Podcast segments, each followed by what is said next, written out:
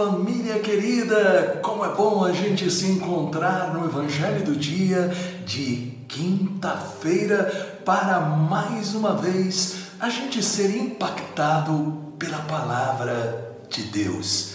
Novamente, eu peço a você este carinho de colocar o seu curtir aí no Face, no Instagram e também o seu like no canal Encontro com Cristo no YouTube. É assim que você vai estar me ajudando a levar mais longe o Evangelho e compartilhe com os seus amigos. Obrigado, queridos filhos. Vamos pedir o Espírito Santo, Pai maravilhoso. Nós nos colocamos na tua santa presença e nós pedimos, ilumina-nos com o Espírito Santo, para que esta palavra possa ser luz na nossa vida. Amém. Em nome do Pai, do Filho e do Espírito Santo. Amém. Proclamação do Evangelho de Nosso Senhor Jesus Cristo segundo São Mateus. No capítulo 22, versículos de 1 a 14. Jesus tornou a falar-lhes por meio de parábolas. O reino dos céus é comparado a um rei que celebrava as bodas de seu filho. Enviou seus servos para chamar os convidados mas eles não quiseram vir. Enviou outros ainda, dizendo-lhes: Dizei aos convidados que já está preparado o meu banquete.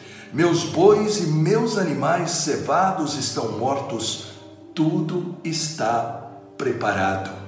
Vinde às bodas. Mas, sem se importarem com aquele convite, foram-se um a seu campo e outro para o seu negócio. Outros lançaram mãos de seus servos, insultaram-nos e os mataram.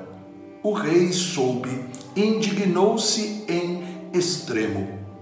Enviou suas tropas, matou aqueles assassinos e incendiou-lhes a cidade. Disse depois a seus servos: o festim está pronto, mas os convidados não foram dignos. Ide às encruzilhadas e convidai para as bodas todos quantos achardes. Espalharam-se eles pelos caminhos e reuniram todos quantos acharam, maus e bons, de modo que a sala do banquete ficou repleta de convidados o rei entrou para vê-los e viu ali um homem que não trazia a veste nupcial. Perguntou-lhe: Meu amigo, como entrastes aqui sem a veste nupcial? O homem não proferiu palavra alguma. Disse então o rei aos seus servos: Amarrai-lhe os pés e as mãos e lançai-o nas trevas exteriores.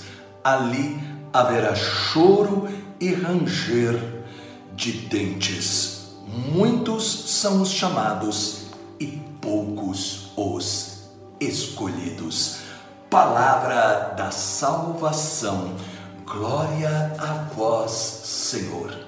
O Evangelho de hoje, através da parábola da festa de casamento, revela uma mensagem estupenda, motivadora, principalmente nestes dias tão tristes e tão difíceis que nós estamos vivendo. Jesus está dizendo para nós: é Deus quem sempre toma a iniciativa de vir ao nosso encontro para nos oferecer o seu amor. Deus não quer a nossa condenação, mas a salvação. Jesus nos apresenta este convite de Deus para uma festa de casamento. Lembrando, não é um funeral.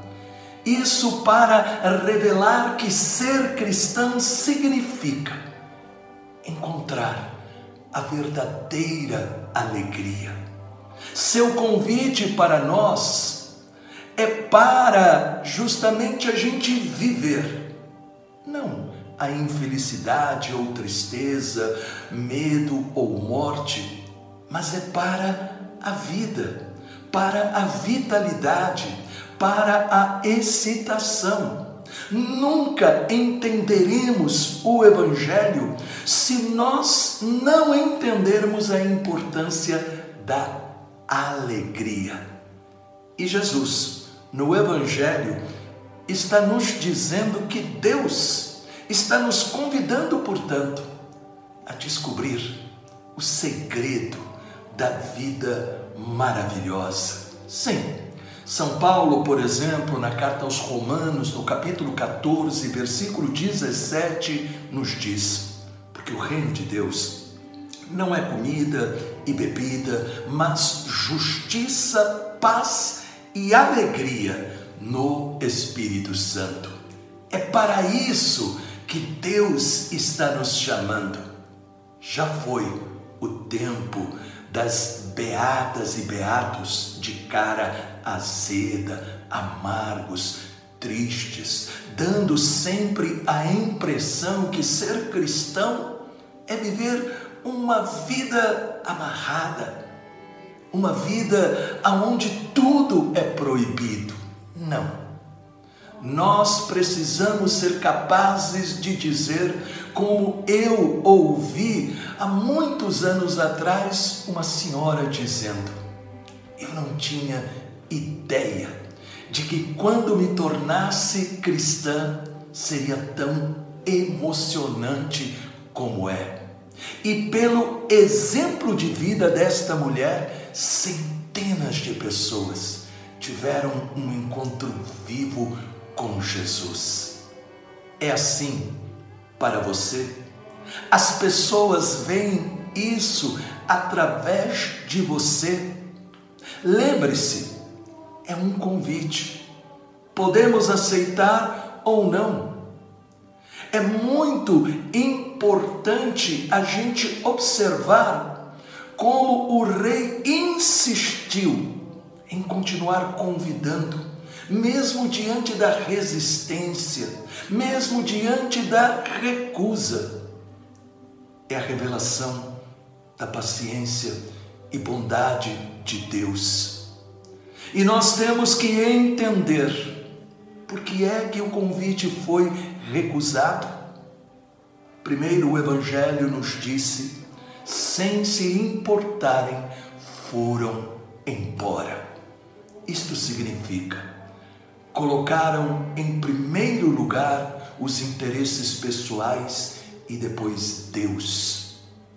E aqui Jesus justamente nos faz entender tudo aquilo que nós fazemos possuirá realmente a força para trazer a satisfação e a alegria para nós, se tudo aquilo que nós fizermos for feito para Deus.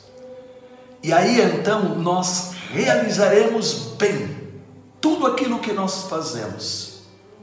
E nós seremos então testemunhas desta alegria de Deus. Que este Evangelho nos faça justamente ser dignos da roupa do homem novo que nós recebemos na graça do nosso batismo, que nós não a manchemos com o pecado, com a indiferença ou com uma vida de fé morna, não, mas que nós possamos refletir sempre esta nossa decisão de viver com coragem e entusiasmo a nossa comunhão com Deus. Deus maravilhoso, ilumina-nos para que a cada dia possamos, como a Virgem Maria, renovar o nosso sim a Ti, vivendo com entusiasmo a nossa fé, cheios do Espírito Santo, em nome do Pai, do Filho e do Espírito Santo. Amém. Se esta mensagem ajudou você, deixe um comentário e também compartilhe. Deus te abençoe, os anjos te protejam e salve Maria!